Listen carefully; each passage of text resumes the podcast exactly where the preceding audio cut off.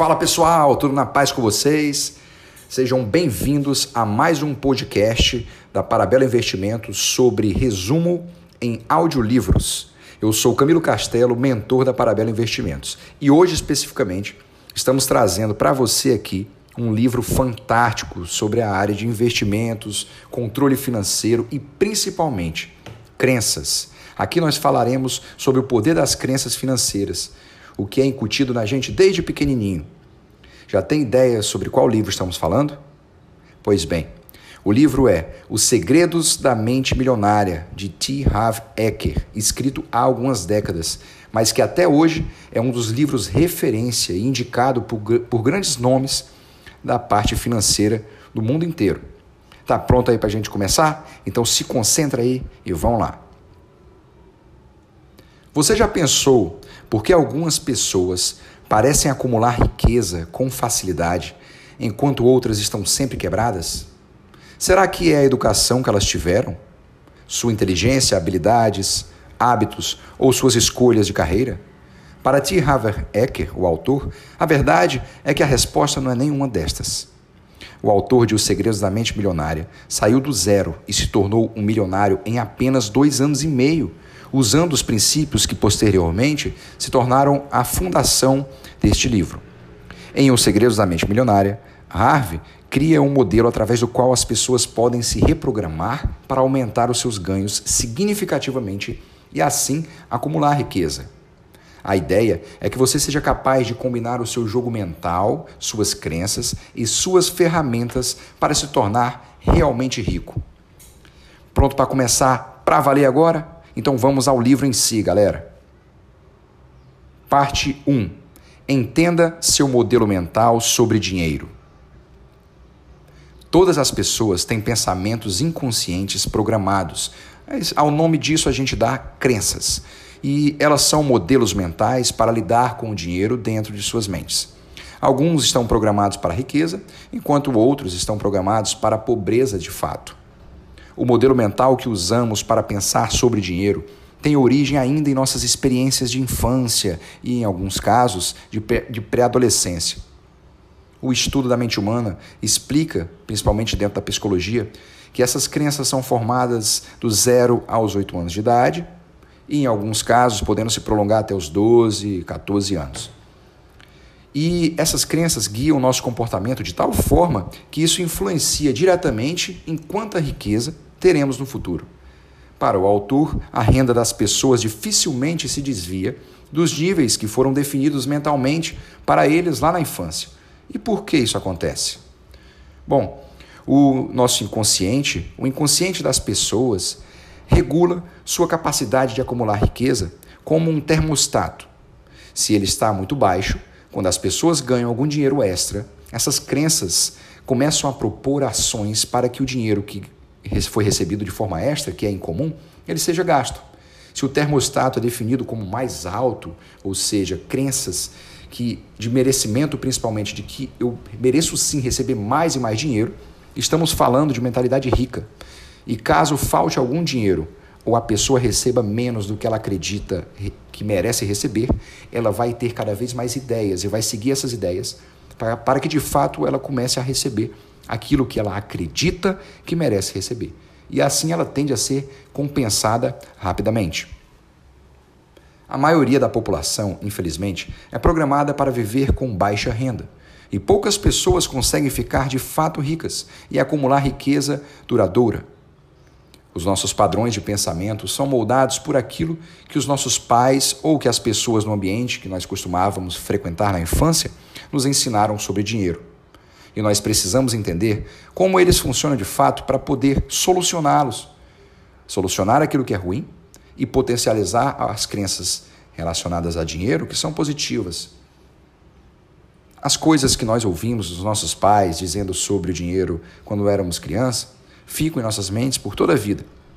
E caso nada seja feito a respeito disso, elas continuarão até o momento em que deixarmos a vida aqui na Terra.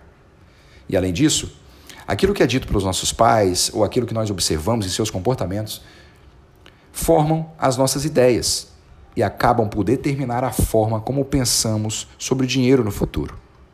Algumas famílias têm abordagens positivas e outras negativas em relação às finanças. Provavelmente você deve se lembrar do seu pai falando: Ah, dinheiro não dá em árvore, ou dinheiro não compra felicidade, ou qualquer um dos jargões parecidos com esses. E isso, por mais que pareça ser comum e todo mundo conhecer, é uma abordagem negativa e que gera crenças limitantes a respeito do dinheiro.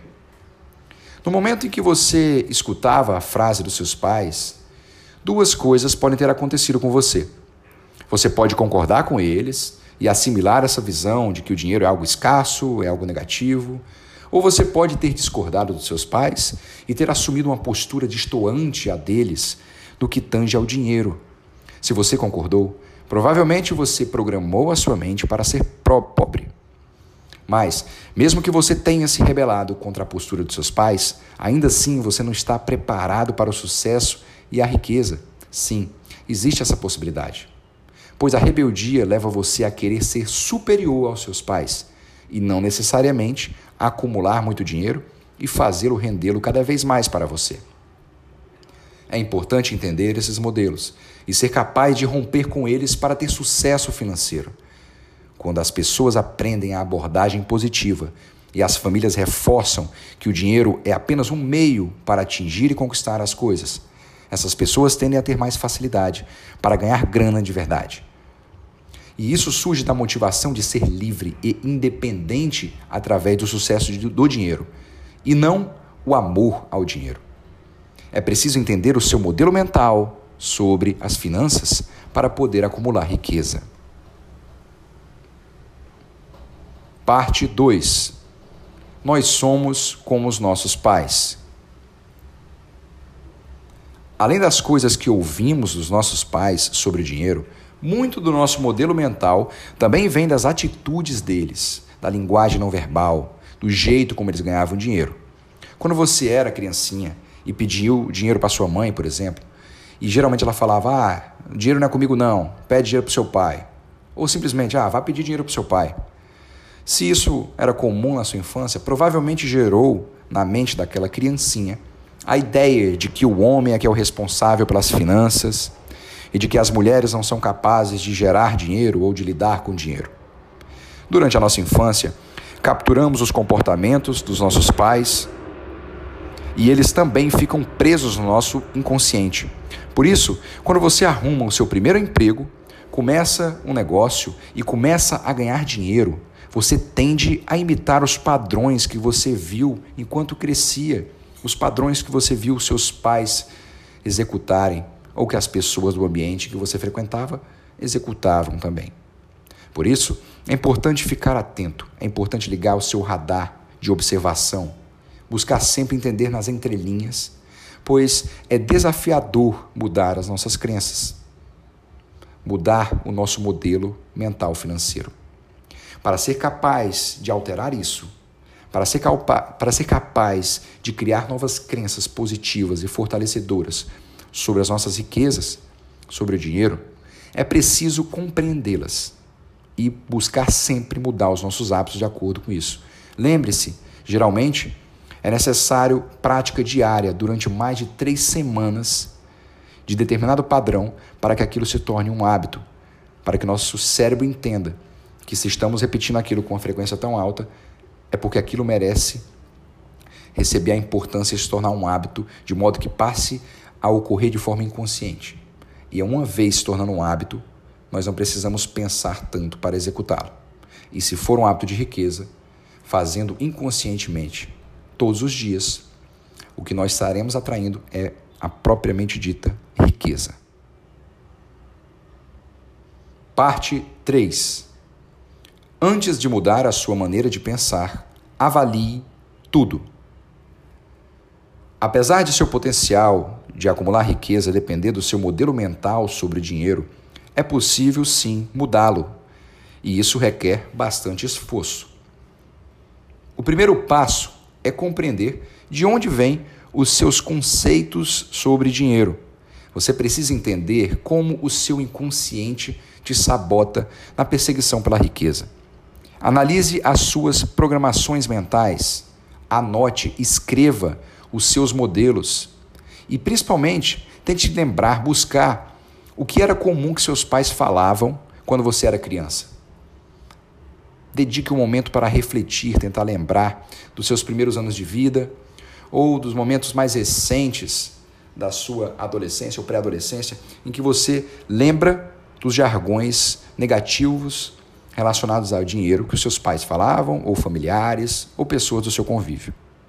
Analise se ainda hoje seus pais ainda emitem esses ditados, eles falam esses jargões, eles têm manifestações de crenças negativas a respeito do dinheiro.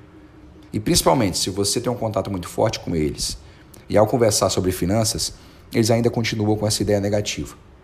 Se você não tinha condição de ter algo quando criança, por exemplo, essa não seria uma crença que você deveria reforçar na sua fase adulta. Pergunte-se: por que, que não posso ter isso? Se eu quero e desejo muito essa coisa, a despeito do preço que ela custa, o que, que eu tenho que fazer para conquistar isso? Em vez de achar simplesmente que o dinheiro não dá em árvore, o que é difícil demais e eu vou desistir aqui. Também é importante analisar a sua situação financeira sempre, no detalhe. Não é chegar e falar, ah, eu estou endividado. Ou então, ah, eu gasto em torno de 3 mil reais por mês de despesas. Não, é no detalhe. Saber se você tem dinheiro de sobra no banco. Entender o motivo, se você tiver, por exemplo, endividado, ou o motivo que impede que você tenha dinheiro sobrando no banco para investir, para aproveitar alguma oportunidade. Entender também e principalmente os investimentos bem-sucedidos que você fez e os falhos e tentar entender como eles funcionam. E quando a gente fala dos investimentos ruins, os que deram errado, tentar entender por que, que eles não funcionaram. Tentar entender o que, que gerou aquilo. E fazendo até um gancho com finanças comportamentais, que é a ciência que estuda o comportamento humano diante das decisões dos investimentos.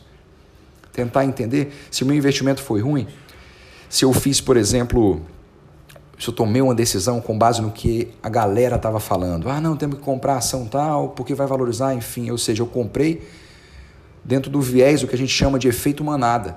E não depois de uma análise profunda que eu fiz.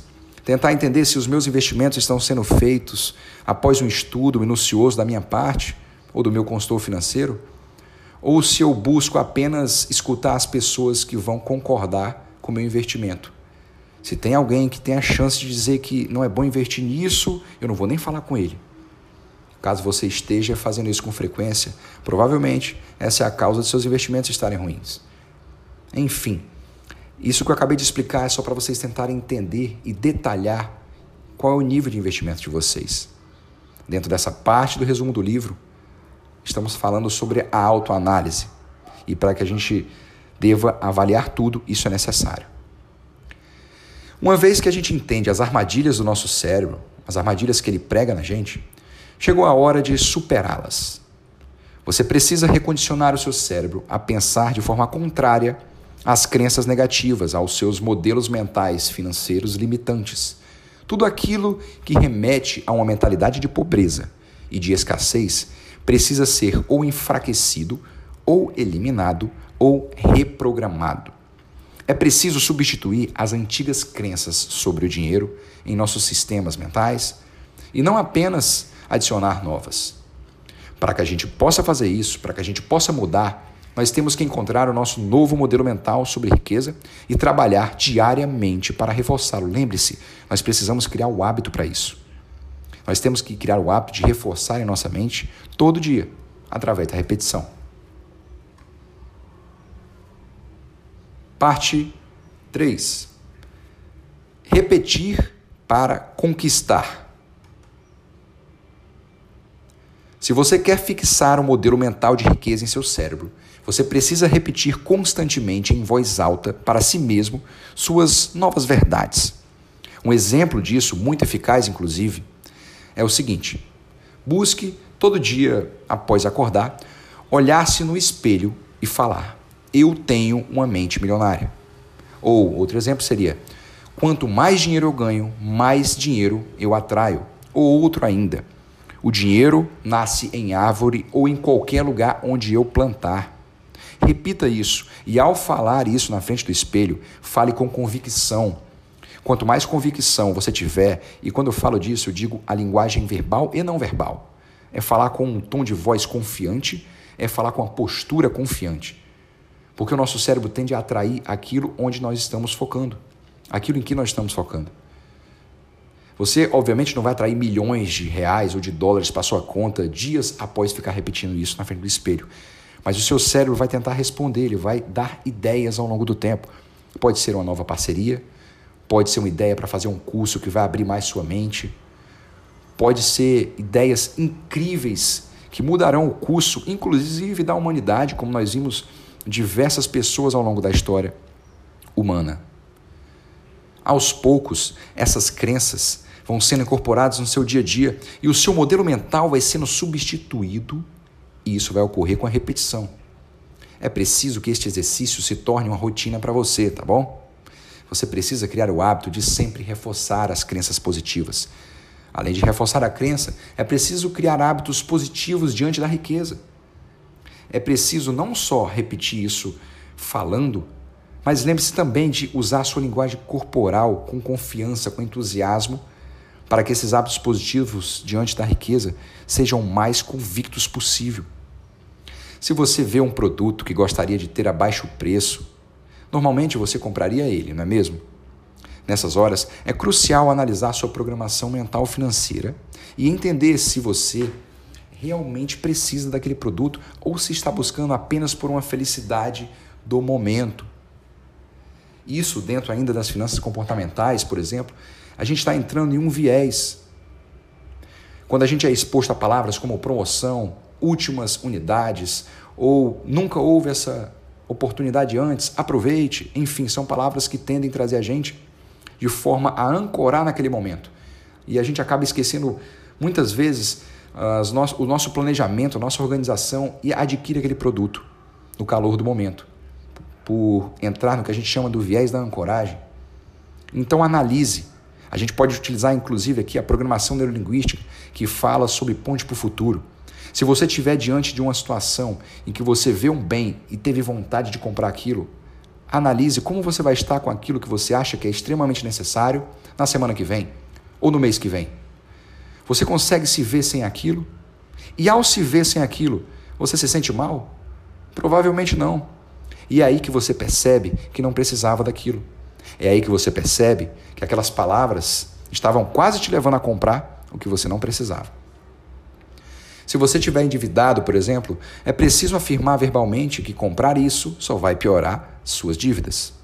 A afirmação verbal é a forma, ou melhor, é uma das formas mais eficientes de reprogramar o seu cérebro. E ela permite que você seja senhor do seu destino, porque ao afirmar com constância, o teu cérebro vai, vai focar naquilo que você afirma.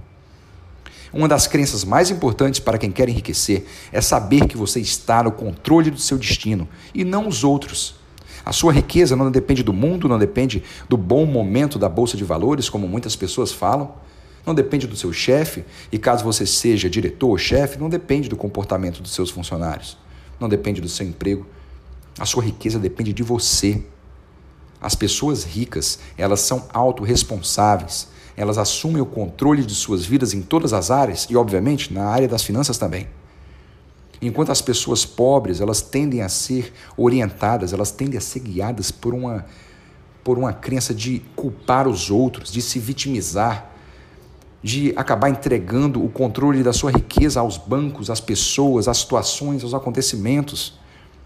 E aqui cabe diferenciar basicamente a diferença entre autorresponsabilidade e culpa. Quando você traz a responsabilidade para si, você tem poder para agir. A situação pode ser difícil? Pode, beleza. Mas diante de algo difícil, você pode, por exemplo, fazer um curso, buscar conselho de pessoas que são mais entendidas do assunto, enfim, agir, porque tem poder quem age. Já se você estiver preso em culpa, você vai ser refém do destino, vai ser refém do tempo, vai esperar que os bancos tenham taxas melhores, vai esperar que a corretora se adeque ao que você quer, vai esperar que a situação, como exemplo desse ano do Covid, melhore 100% para você começar a estudar, para você começar a investir. E aí você perdeu talvez meses ou o ano inteiro Então lembrem-se dessa diferença entre culpa e autorresponsabilidade. Lembre-se que para ficar rico, de que para ter plenitude financeira, é preciso que nós tenhamos a plena convicção de que somos responsáveis por tudo que acontece em nossa vida. E nesse caso específico, financeiramente falando. Lembre-se de outro exemplo aqui. Quem você acha que compra bilhetes de loteria? Geralmente são as pessoas pobres ou que têm a mentalidade financeira pobre. Pessoas ricas sabem que o dinheiro sob o seu controle é um investimento muito melhor do que ficar à mercê da sorte e da aleatoriedade. Enquanto você não se tocar que você é o único que decide o seu sucesso financeiro, nada vai mudar e você vai continuar pobre, podendo até piorar. Para eliminar os pensamentos vitimistas da sua mente, você deve listar todos os seus gastos e investimentos, principalmente os que não deram certo, e dedicar um tempo para refletir e entender a origem que fez com que eles não dessem certo. Um exemplo: você está comprando demais? Está fazendo más escolhas? Ao invés de reclamar, foque naquilo que você consegue mudar. Pare de fazer novas compras Escolha com mais critério seus investimentos ou ao sair de casa, com disciplina, determine: hoje não é dia de comprar nada. Parte 4. Seja positivo. As pessoas com mentalidade pobre acreditam que ser rico te impede de ser uma pessoa boa.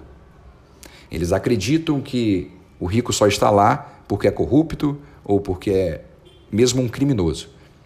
No modelo mental deles, os ricos deram sorte e não são boas pessoas, não são honestas, não são idôneas. E essa é uma crença extremamente limitante sobre o dinheiro, pessoal. Porque pessoas que pensam assim têm medo de ficarem ricas. Elas acreditam que a riqueza vai atrair crápulas, vai afastar as amizades e vai transformá-las em pessoas ruins. Lembre-se, o nosso cérebro ele é programado para a sobrevivência. E se ao longo de anos nós repetimos que riqueza é ruim, riqueza igual corrupção, riqueza igual a mau caráter, o nosso cérebro não vai se aproximar de riqueza. Nós vamos continuar vivendo uma vida pobre, uma vida com dificuldade, uma vida no sufoco. Devemos ser positivos sim em relação, em relação à riqueza e ao dinheiro. Quem vê esses obstáculos na riqueza está fadado a não se tornar rico. Pô. Essas pessoas se fecham à possibilidade de enriquecer para realmente acumular riqueza, é preciso superar qualquer tipo de crença limitante em relação ao dinheiro. Os ricos não são pessoas más. Óbvio que existem sim corruptos, desleais, ladrões, mas que no final de contas eles acabam pagando por isso. Mas os ricos, em sua maioria, são generosos, são pessoas que servem outros, são pessoas que doam muito mais do que as pessoas de mentalidade pobre que criticam eles. Os ricos apenas encaram o seu dinheiro de forma diferente, eles se dispõem a aproveitar oportunidades e a correr riscos que trazem altos potenciais de retorno. Para se tornar realmente rico, é preciso conhecer as pessoas que têm muito dinheiro, que são ricas, e gostar de verdade deles, buscar entender por que, eles pensam assim, buscar admirá-los e não invejá-los. Porque quem inveja ou desconfia dos ricos vai ter dificuldade de ter uma visão positiva em relação ao dinheiro Além disso, pessoas ricas podem ser ótimos conselheiros para te ajudar a estar bem financeiramente. Afinal, eles já estão em um nível muito alto, eles já conquistaram aquilo que talvez você deseje bastante. Parte 5. Dedique-se a isso. Para ficar rico é preciso realmente querer ficar rico. Não basta sonhar. Você tem que querer com intensidade e, em, e entrar em ação para isso. Lembre-se, tem poder quem age. Há uma diferença entre intenção e decisão. Intenção é apenas um desejo, é apenas querer uma mudança. E decisão, além de querer, mais do que querer, é fazer coisas para que aquilo aconteça. Executar planos. E geralmente, quando eu falo de coisas, quando eu falo de comportamentos, isso significa se sacrificar no primeiro momento. Às vezes, trabalhar duro, trabalhar em horas extras, por longas jornadas e manter o seu foco a todo tempo e geralmente no longo prazo. A verdadeira riqueza pede um comprometimento real e algumas vezes total, pelo menos por um período X de tempo. Você também precisa se desafiar a crescer e a evoluir, sempre crescer e evoluir, pensando não só em si, obviamente, mas também nos outros, ao contribuir. E a gente sempre tem essas duas vertentes: crescer e contribuir, crescer e contribuir. Ao estudar finanças, ler sobre investimentos e entender a história de como as pessoas ficam ricas, você vai entender que isso é essencial. Afinal, quanto mais você conhecer o mundo do dinheiro, mais fácil será se tornar uma pessoa cheia de dinheiro. O seu, o seu comprometimento pode vir através de um novo negócio, de uma nova parceria, mas é importante que você dê o primeiro passo. Sim, sorte pode acontecer, a gente sabe que pode. Mas se você não começar algo, se você não se expor, se você não der a cara a tapa e não tentar, você nunca vai ser rico de verdade. Nunca vai ser. Vai ganhar uma coisinha aqui, outra ali, mas não vai sentir, não vai sentir suas crenças financeiras fortalecedoras vibrando. Você deve escolher uma área para explorar com paixão e curiosidade. Pode ser inclusive o seu propósito de vida. Você pode começar por baixo, não tem problema, não importa também o cargo. Entre na área, entenda como ela funciona, dedique-se, estude, leia, veja vídeos, faça cursos e seminários. Anote as lições que você aprendeu daquilo para mapear as maiores e principais oportunidades. Parte 6. Mire alto. Se você quer realmente se tornar rico, você precisa de objetivos desafiadores. Enquanto os pobres querem pagar as contas, eles, as pessoas de mentalidade pobre geralmente elas só precisam pagar as contas e sobreviver até o início do novo mês. As pessoas com mentalidade milionária elas não querem parar ali. Elas querem se tornar bilionárias e depois multibilionárias. E esses desejos se materializam nos resultados dessas pessoas. Por isso é essencial pensar sempre grande. Lembre-se, aqui não estamos falando sobre ganância, mas ambição.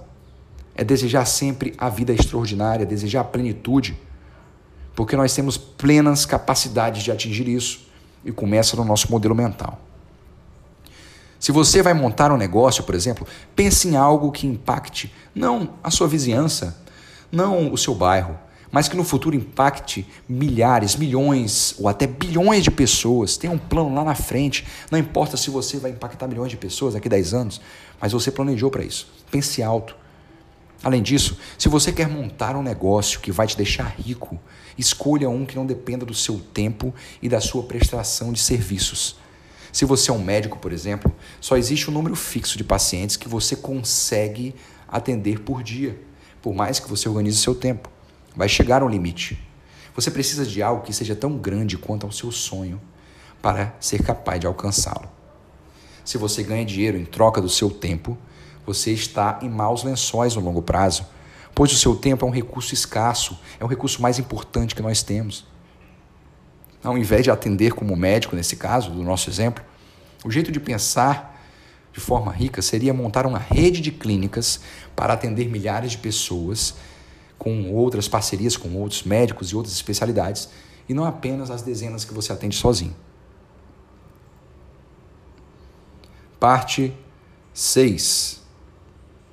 Leve o dinheiro a sério. Apenas ganhar dinheiro não é suficiente se você quer se tornar realmente rico. Você precisa acumulá-lo e, para isso, é preciso disciplina e inteligência. Um grande salário não vai te trazer riqueza por si só. Você precisa aprender a lidar com ele de forma sábia. Muitas pessoas encaram a riqueza baseada apenas em quanto elas ganham em um determinado mês. Elas estão pensando somente no ter, um jeito certo de medir a sua real riqueza é analisando o seu patrimônio líquido, ou seja, o valor de tudo aquilo que você possui. É preciso ter foco em crescer esse patrimônio o tempo inteiro. Você deve ter uma programação mental, uma crença positiva voltada para o crescimento do seu patrimônio. Para isso, você precisa de um plano financeiro de longo prazo e isso é muito importante. Pode ser difícil no começo, pessoal, pode ser complicado eu estabelecer um, um grande plano de ação para ir cinco anos, dez anos. Mas uma vez feito isso, você vai precisar fazer cada vez menos e vai ter cada vez mais resultados. Então você precisa sim desse plano financeiro de longo prazo. que busca um equilíbrio entre as receitas, as despesas, os investimentos e as reservas. Se você tem dificuldade em criar um, não tenha medo de contratar um consultor financeiro para ajudá-lo a criar esse plano. Outro ponto importante é ter uma fonte de renda passiva, ou seja, canais de receitas que geram ganhos constantes independentemente do seu trabalho, como os dividendos de ações propriamente dito. Esses ganhos podem vir através de, como eu falei, ações, fundos de investimento, fundos imobiliários, aluguéis, algum pequeno negócio. Para ficar rico, é preciso saber fazer com que o seu dinheiro trabalhe para você, sempre de forma estratégica. Uma recomendação de T. Harv Eker, o nosso autor aqui, é que você tenha diferentes contas bancárias. O ideal é que você tenha uma para investimentos e coloque 10% de todas as suas receitas nela. Transforme o seu capital em fontes de ganhos passivos. Outro ponto importante é gastar apenas 50% dos seus ganhos com as despesas gerais, como contas, como contas de luz, aluguel, combustível, etc. E reservar 10% do seu dinheiro para luxos e prazeres que você sonha alcançar. Mantenha seu custo de vida mínimo e nunca seja perdulário. Se você desperdiçar o seu dinheiro em compras que te trazem uma gratificação instantânea, momentânea, você não vai ficar rico. É preciso saber se privar dessa gratificação e focar em ganhos de longo prazo e crescimento do patrimônio líquido, para que, nesses pouco, poucos anos de restrição, de disciplina, eles gerem um futuro muito mais livre, um futuro talvez com independência de tempo e com liberdade financeira. Parte 7. Mantenha sua autoestima no topo. Para ser rico, você precisa valorizar a si mesmo e saber o que você merece e o quanto você merece em relação ao quanto você ganha. Os pobres, as pessoas de mentalidade pobre, digo, tendem a não acreditar em si mesmos e isso atrai ainda mais pobreza. Quando você conhece o seu real valor, quando sua crença de identidade é fortalecida e sua crença de merecimento também, você sabe se promover, você sabe promover as suas ideias e sabe principalmente vender o seu negócio, vender o seu produto, ou até vender sua imagem, expor a sua imagem. Além de conhecer o seu valor, é preciso ser capaz de liderar. Como líder, você tem que encontrar seguidores, você tem que criar a sua comunidade. E você só vai conseguir isso se primeiro você acreditar em suas próprias ideias e souber vendê-las. Para descobrir o seu valor, e vendê-lo para outras pessoas, você deve descobrir seus pontos fortes e usá-los em seu favor a tudo que for fazer. Para se sentir parte do mundo dos ricos e crescer a sua autoestima e autoconfiança, é preciso se cercar de riqueza. É preciso estar em ambientes que exalem essa riqueza, frequentar os mesmos lugares que os ricos frequentam e se considerar cada vez mais merecedor de tudo isso que te cerca. É essencial que faça isso o ambiente tem um poder muito firme e muito forte sobre nós. Ele acaba por, de acordo com os estímulos que ele emite, determinar o nosso comportamento ao longo do tempo. Então, se você deseja riqueza, se você deseja ficar rico, frequente os mesmos espaços, óbvio, dentro das suas condições financeiras. E não só frequentar os mesmos espaços, mas buscar ter hábitos de ricos também. Quais cursos eles fazem? Quais seminários? quando ele tinha a minha mesma condição financeira, o que que ele fez para crescer e poder evoluir? Tem um segredo por trás. E muitas pessoas ricas, elas são generosas, elas podem contar para você. Sonhar em ir a um restaurante caro sempre. Use 10% da sua receita que você separou para isso. Matricule-se naquele clube que você considera como um hobby seu, um clube de tiro, ou um clube de campo, dos ricos da sua cidade. Sinta um pouco como é que é a vida dos ricos para desenvolver o seu amor próprio e para que você fortaleça suas crenças de identidade de que você realmente é rico. Sinta como é que é a vida deles. Afinal, se você não acreditar no seu valor verdadeiro, que está alinhado com as suas finanças, dificilmente você será capaz de comunicar e fazer com que as pessoas acreditem nele. Então, pessoal, é isso aí. Finalizamos aqui mais um resumo sobre o livro Os Segredos da Mente Milionária, dentro do nosso quadro resumos de audiolivros da Parabela Investimentos. Espero que vocês tenham gostado e se vocês foram bastante observadores e já tiverem lido esse livro, vocês perceberam que esse resumo trata basicamente da formação de crenças. Não é um resumo totalmente técnico, de acordo com tópicos do livro. Se vocês tiverem alguma sugestão, quiserem entrar em contato conosco, fiquem à vontade para contribuir. Um grande abraço, fique com Deus e até o nosso próximo encontro.